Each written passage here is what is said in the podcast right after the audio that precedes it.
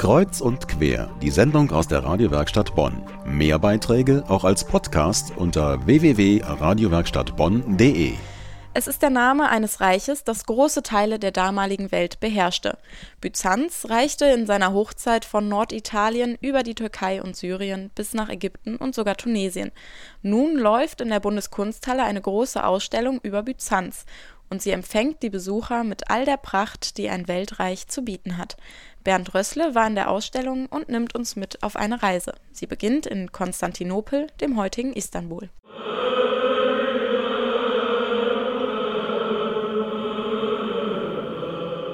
Diese Stadt war das Herz eines Weltreiches gegründet 324 von Konstantin dem Großen, weit über 1000 Jahre der Mittelpunkt des Byzantinischen Reiches, mit ihren gewaltigen Kirchen wie der Hagia Sophia und ihren Palästen, Sitz des Kaisers wie auch des Patriarchen des östlichen Christentums, bis zur muslimischen Eroberung 1453.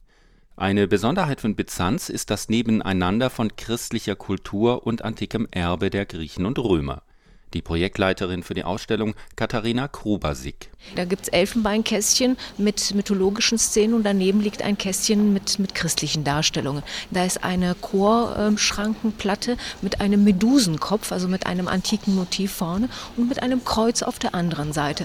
Das ist, denke ich, ein sehr schönes Beispiel dafür, dass man die Vergangenheit nicht vergessen hat, sondern dass Byzanz eigentlich der Träger war der antiken Kultur in einer christlichen Gesellschaft. Es war die unglaubliche Verschmelzung, die da stattgefunden hat. Das funktionierte in der Kunst, nicht aber in der Religion. War noch der weströmische Kaiser gleichzeitig ein Gott gewesen, wurde der byzantinische Kaiser Gottes Stellvertreter auf Erden.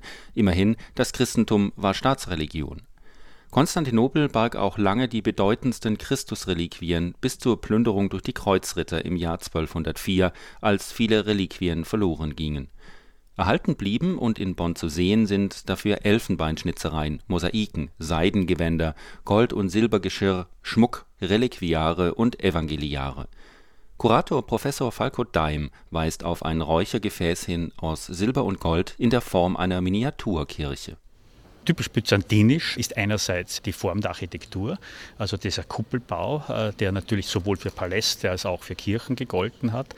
Andererseits auch viele Elemente der Verzierung, also der Löwe vorne, der Greif auf der rechten Seite, also ein Mischwesen aus Löwe und Adler, ein Symbol der Macht äh, seit der mesopotamischen Zeit, das aber in Byzanz gerne verwendet und tradiert worden ist.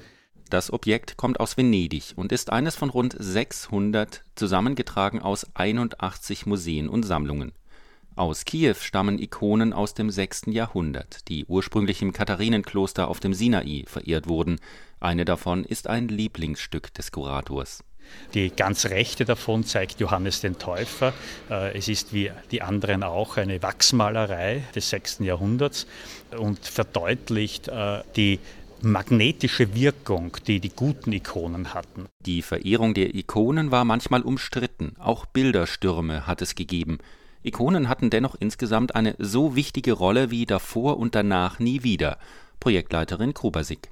Für die Gläubigen war eine Ikone ein Mittler zwischen ihm und Gott. Das heißt, sie spielte eine unglaubliche Rolle und deswegen ist auch die Verehrung von Ikonen ein zentraler Punkt der byzantinischen Liturgie, der byzantinischen Kirche. Und für uns heute, vor allem im Westen Europas, kaum nachvollziehbar, weil wir einfach alles, äh, was da an der Wand hängt, als Kunstwerk wahrnehmen. Die Ausstellung führt die Besucher vom Zentrum Konstantinopel an viele andere Orte des Reiches, beispielsweise Pergamon, Thessaloniki und das Simeonskloster in Nordsyrien.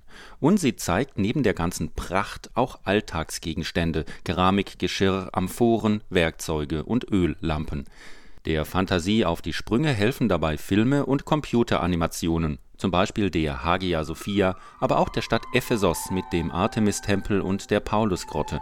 Byzanz hören kann man in der Audio Lounge. Sie bietet in schicken Sesseln byzantinische Literatur und Sakralmusik.